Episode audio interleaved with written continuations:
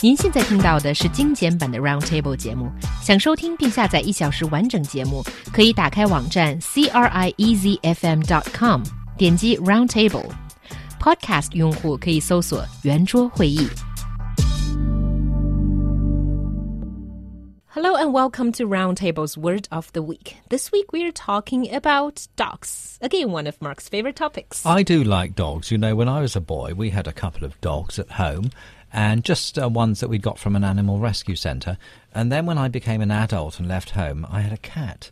And now, now I'm in Beijing, I, have got a dog. And, you know, um, I think I'm a dog person. I prefer dogs to cats, I think. And we're going to talk about some breeds of dogs. One of the most popular ones in China is the Golden Retriever. That's right, yes. I see a couple of these every evening when I'm uh, walking my own dog.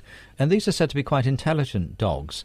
If we look at the word retriever, this gives us an indication of what that dog was bred to do. It was supposed to run out and bring back things like pheasants and other birds that had been shot by people going game hunting. So that's why it was called a retriever, because it retrieves or brings things back.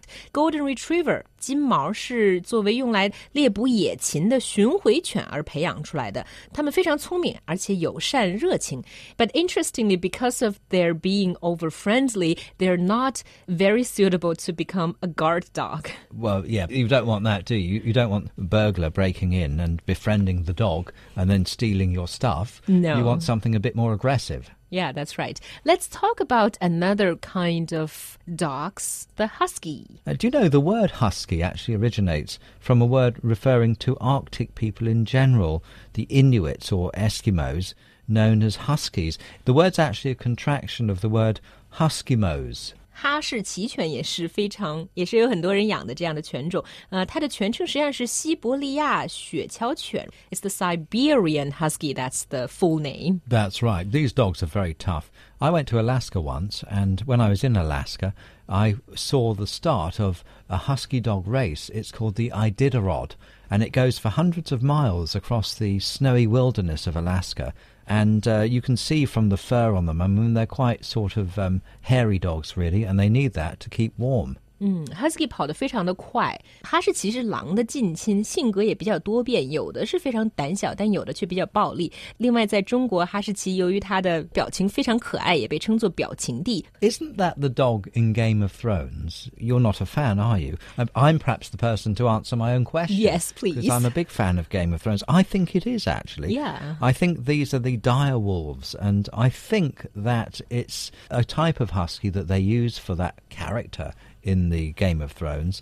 This has actually led to a surge in popularity of husky breeds. Mm. People want to have their own Game of Thrones dog. But of course, you've got to remember, you know, a, a, dog needs love and affection for all 15 or 16 years of its life, not just until the end of the next season of the TV show. Yeah, you have to be a responsible dog owner. And we've talked about some big dogs. Let's now talk about a very, very small dog, the Chihuahua.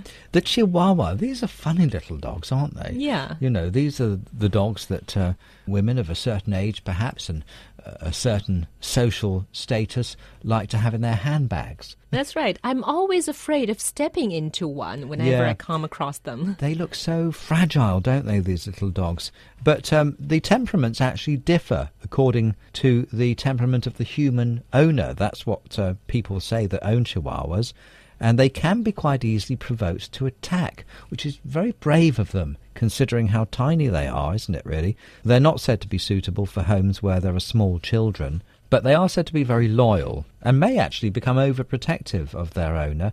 吉娃娃是属于小型犬种里面的最小型，那它有坚韧的意志、优雅、警惕和粘人的特点。另外，它也不喜欢外来狗。There's another kind of dog that you see a lot in Chinese homes that is called the teddy bear. So I know the ones you mean.